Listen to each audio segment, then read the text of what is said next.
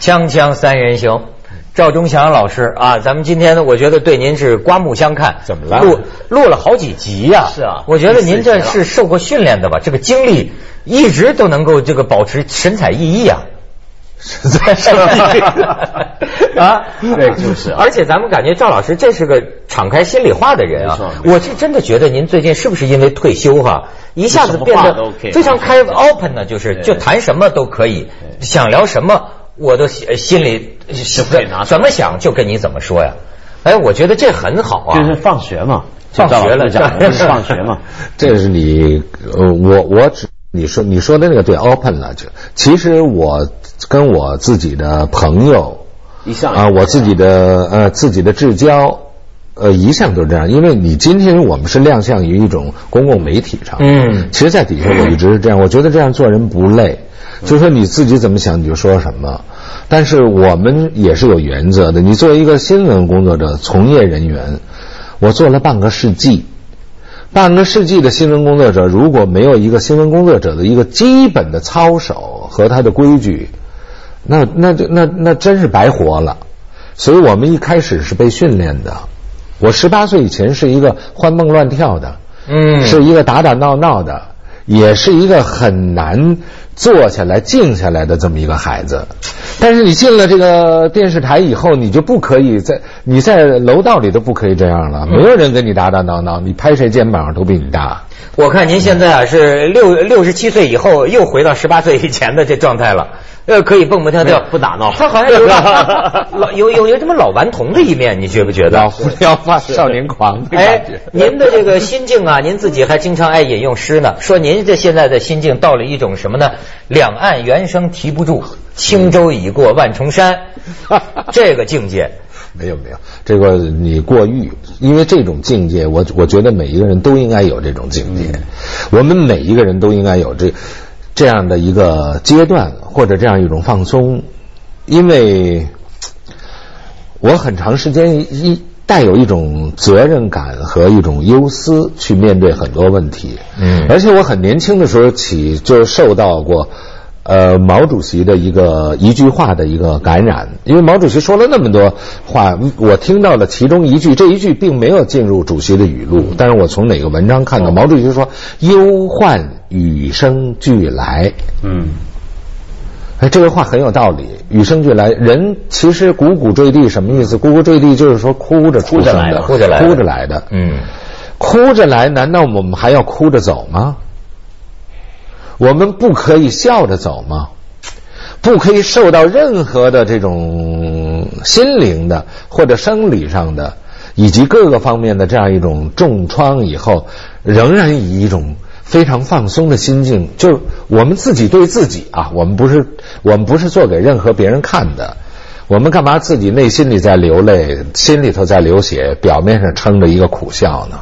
哎我们就是爽朗的把它笑出来。不过一般人都是哭着来，自己哭着来，旁边的人笑着看你来。嗯走的时候呢，你或许可以笑着走，但旁边的人是哭着看你走。哎这个 对吧？一般都这样。说到这，我想起来，您觉不觉得中国是一个中国的电视是比较对老或者是年纪稍微大的主持人不公平的一个环境？就比如说，我们常常说，看到现在越来越多电视台都很主张、很鼓吹一种主持人就要年轻貌美，特别是女主持，嗯，呃，然后好像到一定年龄就觉得她该要退到第二线或者到幕后。但我们看别的国家，很多还在第一线奔走的主持人，年纪也都不小的，而且是越老大家越相信。嗯，你会不会你看那华莱士，那那得多大？七八十岁了，快快90了啊快九十了啊！嗯，你说的这个问题呢，其实是一个呃，形成了一个共有的这样一种，甚至是一种共识。要相比之下，我倒是觉得你们凤凰，嗯你还你还算小生了吧？对，我们白 发评论员，你算小生，对，你是阮先生，阮先生啊，何亮亮，何亮亮，啊曹老师啊，曹老师，啊对啊，呃，这一个这一个群体，实际上呢，嗯，你们有的时候一些发言，当然你说不代表本台观点，嗯。作为个人的这样一发言，我我倒是呃经常看到以后，给我一种感动，给我一种感动，就是说他们能够发言，我切不说他的观点，我是不是都全盘都同意，那是另外一回事。对，但是我觉得他们是说话的时候，呃，话必有理，嗯，呃，事必有据，嗯，而且他有他自己的一套思维思维方式，这种思维方式不是很年轻的刚出校门的孩子就具备的，他看出来是。其实是一种岁月的积累，嗯，这种岁月的积累，作为这种老龄化的这样一个主持人群体的时候，他的最大的一个优势是在于他的智慧。嗯，在于他的经验，嗯，就像一个百岁的，就是比如说非洲象，我们说它可以活到八十岁，甚至可能岁数更大一点。为什么一头母象要领的这样的一个一个十几头、二十几头一个种群在非洲草原里面去游荡？就聊到动物世界去了，对对对，那是真的。为什么？你知道为什么？当遇到旱旱情非常严重的时候，我们也知道，像肯尼亚呀，像那个非非洲高，它长久，它它有的时候低雨没有。这个时候，这个种群没有水的时候，那那你知道就要玩完的。但是这个这头老象是老马识途，他会带领这个他的这样一个族群，千难万险，穿越各种坎坷的路程，会走到一个水潭。为什么呢？他在他的这种生活的积累的记忆当中。这个求生以及他的一个活的地理图，是这个老年的象应该具备的一个宝贵财富。这个时候，如果让一个刚出生五年的小象来领这个种群的话，大家都一一起可能走向一种覆灭。这个呢，我想起来就很多年前，这个彼得·詹宁斯 （Peter Jennings） 死的时候，他去世的时候，那时候很多人就回顾他的那个主播生涯呀，就是他以前年轻的时候当过一回主播，但那时候大家呢就对他反应不好。为什么呢？第一嫌他太年轻，第二嫌他太帅。结果后来呢，他要跑到中东当记者，当了十多年回来，才再当主播，大家就相信他了。所以他他们很多那时候，我看到发觉啊，当年的美国观众是这种要求，就是觉得一个人太帅不可信，觉得人太年轻也不可信，他得看到你脸上有点沧桑了，经历了一点风霜了，他才觉得这个声音我能信任。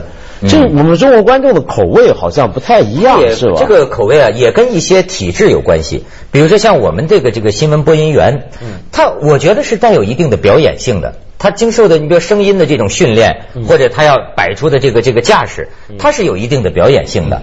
可是你好像咱们那天说的，比如说一个美国的这个新闻主播，他往往啊是一个在第一线的这个新闻工作者。我们呢好像就是讲。呃，是一个播音员，甚至于说，你比如讲啊，在美国，一个新闻主播他是不可能去做娱乐节目的，对吗？他就是做新闻的，一个记者嘛。但是你看赵老师就可以做二十五年新闻联播，又做春十五年春节晚会的动物世界呃 主持人啊，他这个又很他又能跨行，因为这是主持人专业。我这我不知道他刚才这一番对我的这种评述啊，没有恶意，是批评我呀？不，你批评我也不是恶意啊，也也是一种也是一种规劝呢。但是，但我就是我，我是一个个案。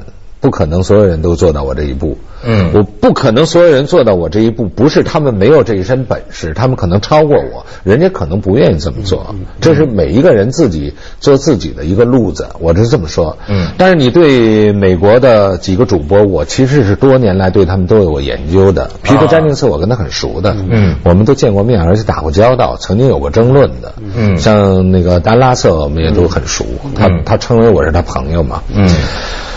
就总的来讲，美国的这种新闻主播，他要求的是一种有有新闻从业经历的这样一个最最起码的一个起点。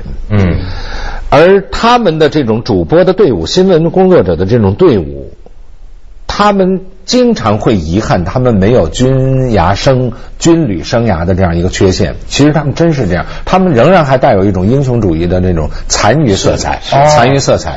那么现在怎么办呢？现在一到世界上哪有风吹草动，他们一定要争先恐后的要去，对，要去历练。要去练。一个，当然代表着他们自己的这样一种敬业精神；另外一方面，也可以说是他们自己个人的一种追求和选择。嗯，作为一个新闻工作者，最不堪忍受的是一种无奈和平庸，就是这事儿什么都没有，这个时期你说什么呀，对不对？因此就形成了，一有一点事情的时候，作为一个新闻工作者来讲，他会很激动的，他会冲在最前面，对他真是奋不顾身的，他真是舍身忘死的，没错而且他真是他的他的心和这样一个时代的脉搏紧紧的连在一起的。我觉得这就是新闻工作者一个最大的魅力。包括中国新闻工作者，年轻的也是这样。嗯汶川地震的时候，我们央视多少年轻记者，那个记者就在最前线的。那个地震灾区的生活，我后来去过，我去了两次新连心的，我到了灾区了。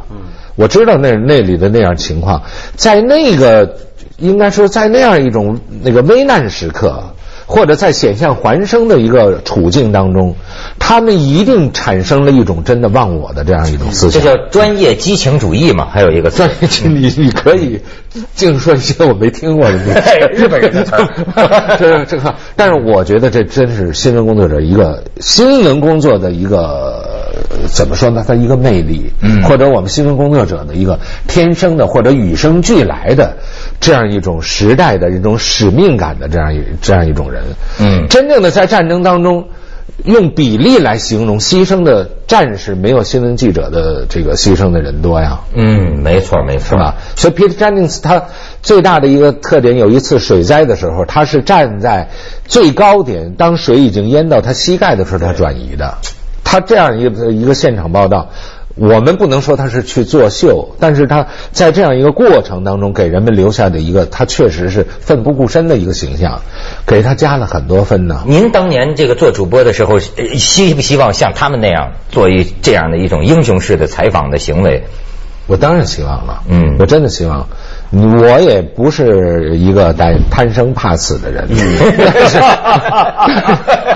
但是你这种机会，确实这种机会我并不多。这种嗯因为那个时候我们做新闻的时候很很难离开呃自己呃自己的岗位。嗯嗯我们也希望到第一线去，哪哪怕第一线有什么，实际上我们出去，在我后来的采访过程当中，采访的生涯当中也遇到过很多险情。我曾经在长江三峡，呃，要到重庆叫郭家沱那一段的时候，啊我的那个船。那个叫东方红三十五号吧，是嗯触礁了一一大口子，说说完就完的也是，我也是三峡也可以说面不改色心不跳的那那样一个过程。我觉得翻了就翻了吧，谁让我干这行的？而且完了以后，我也觉得这也没什么好回去跟人家吹嘘的。你的船破了，不是又不是什么事儿。但是比如说战争场面，我们有军事部记者，也轮不到我们去。我们也追求，其实我个人内心也有一种英雄主义的这样一种冲动。嗯嗯，但是这种冲动里头有没有个人英雄主义的成分？我觉得就是是不是有我们今天更高的境界来回顾我们自己有没有这种成分？哎呦，有个人英雄主义的成分，在现在这个社会都很珍贵了，都很好啊，至少是为大家做点好事嘛。咱们去一下广告，锵锵三人行，广告之后见。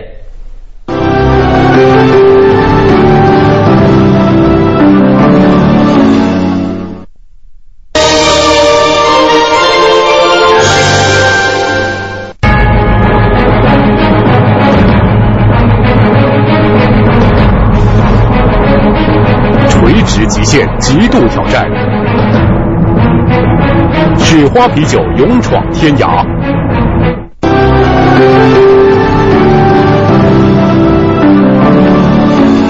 赵老师，您刚才说的这一生是吧？到了呃这个最后呢，你觉得悟到了一种程度，就是说，我觉得他就是能够有乐观，这个特别难得。就像你刚才讲啊，人是很容易忧患的。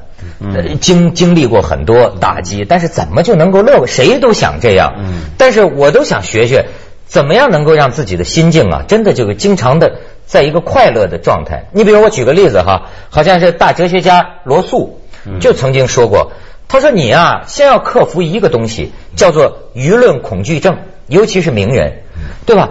你你总是会恐惧，比如说啊。呃，我说了什么话可能会有人批评，我我写了什么文章可能会有人反对，等等。就像你写了诗，可能也会有人提意见。他就说你你必须有一种大无畏的，就是说你对这个舆论反对，这样你才能有一个心境啊，要不然就天天忧惧不安呢。您有这个体会吗？我我有，但是我的这个理解可能没有人家层次那么高。嗯，我确实有的时候啊，有一种这种这种心情，我我怕有的网友会跟我误解我今天说的话啊。哎比如你说你刚才提到了一个，你写诗对会让人家指指摘摘是吧？比如神七上天了，我其实当时看到那个情景的时候，我真哭了。嗯，因为在发射的过前夕，我们是到了酒泉的。我们新联新艺术团是到了那个发射场的，包括那个发射塔台，那个飞船我们都看见了，而且领我们已经封锁了，就是检查完了以后不允许人再进去了。那天晚上特地基地的领导让我们几个人进去看了。但是有这个感情，触景看完了以后，我我说一个实话啊，当时我们就叫壮行，嗯，壮行就带真的带有一种悲壮的那种感觉。那个时候，我其实是真的有一种忧思，就是任何事情都不可能在没有完成的时候，你说他一定成功。嗯，如果说他一定成功，那些人都不是英雄，是吧？要说成一定成功，一定万无一失，而且你安全回来，一个鲜花掌声，那我还去呢，对不对？当然人家不让我去，我也不敢说。但是就是说，人家在去过程这个过程当中，这个发射的这个过程呢，不说他生理心理上是如何，嗯他仍然是面对着一个万一呀、嗯，没错，所以当尤尤其说在壮行的时候，这个“壮行”两字，我就觉得风萧萧那种感觉了。然后我回来以后，我我确实不可能不牵挂。人就是这样，你如果距离一个事事情的中心你很远离的时候，你就会淡漠。嗯，如果你进入了这个是非的这个圈子以后，就会牵连到你，你就你就宅不干洗不净。人家所以说是非之地不可久留。不是不是发射之地不是久留，但是但是我们去了那个地方，我去了那是我们的光荣，也是也算是组织上给我们荣誉。那我我也是退休老人了，能够给我这个机会还去，去完了回来以后，我坐在电视机前看到出舱的那个那个过程当中，我眼泪真下来了。嗯，我我说不出来是一种怎么复杂的这样一种情绪，我按捺不住，我于是就写了一首七律。写完了七律呢，我其实应该给我周围的几个诗友推敲推敲，你们建议哪个字儿咱们改改，这个都也也都是应该的，是吧？嗯我就太沉不住气了，我就给新哎，我就给新浪网上我的博客我就发上去了。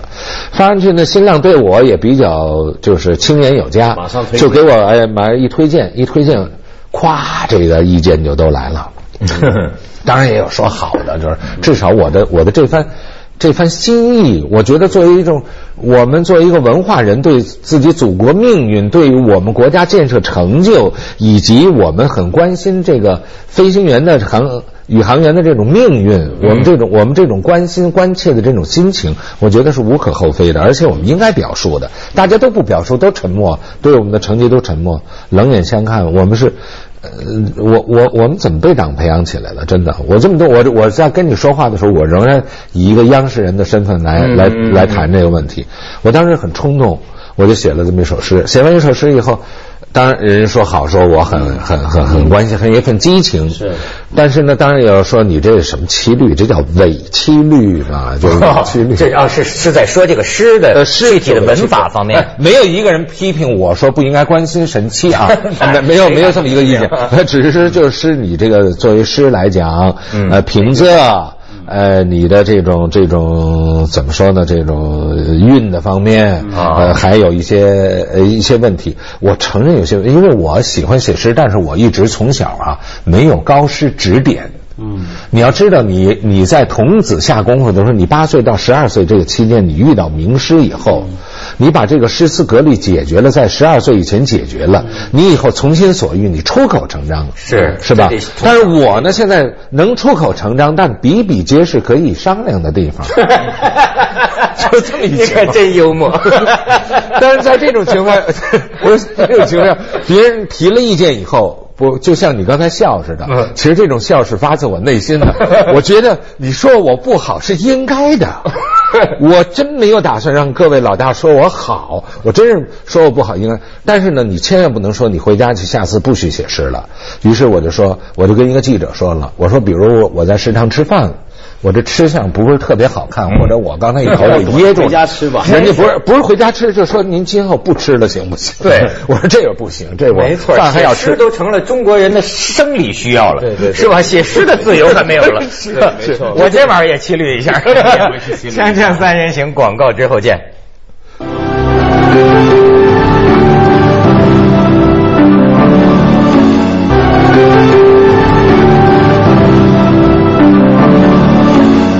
您看，咱得给赵老师宣传一首哈，《遐思银瓶如梦淡然收，字画诗文伴我游，域内环球天下事，风情雨雪上心头。哎呦，赵老师自己都感动了。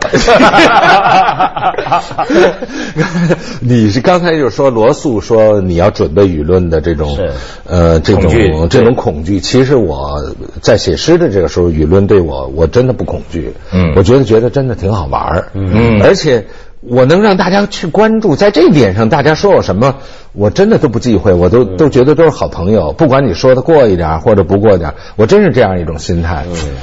我是真的不是装的，我你能理解吗？是，这就是赵老师喜欢的另一句诗，叫什么？洛阳亲友如相问对一片冰冰心。在玉壶。哎呀，真是，我想问一个别的问题啊，就是赵先生，就您现在退休了，嗯，现在我们前两天不是还说有有人在找你开个新的节目吗？嗯，但这个先不管，就你现在你觉得你最想做的节目类型是哪一类型的节目？就是你们的节目，好，真的，哎，那行了，太好了那那就这这个节目基基本上不用写提纲，咱们也没本子。没错，也不用写七律，是吧？全在折上，还没格律没有没有，就随便聊吧，赵老师。而因为我觉得天文地理、嗯呃域内环球、天下之事多少呢？对需要我们聊的任何一点，我觉得大家都可以去探讨，展开来去探讨。没错，是吧？？咱咱们跟央视老大哥打打个招呼，是吧？赵老师退休了，可以借我们用用了吧？对对对对对，这家伙真是哦，原来您就本来就想做，还是现在想做我？非常想做，我我非常有一种倾诉感。嗯，人和人之间，我觉得最可贵的就是要彼此袒露心声。哎，而且彼此在这种谈吐当中获得教益。其实马克思主义里头有一个最大的一一点，当恩格斯写了一一本书，名字叫《路德维希·费尔巴哈与德国古典哲学的终结》。这是我很年轻的时候我就看了一本书。我不是不是，马列的书我真的读了很多。我我我可以毫不惭愧的说，在我同龄人当中，我不算读的少的。他这里面就写了一点，就是费尔巴哈。在唯物主义的这样的一个接下来为您播出走向这样的一个2010观点上面，它是对的，但是他没有发展到辩证的他就就。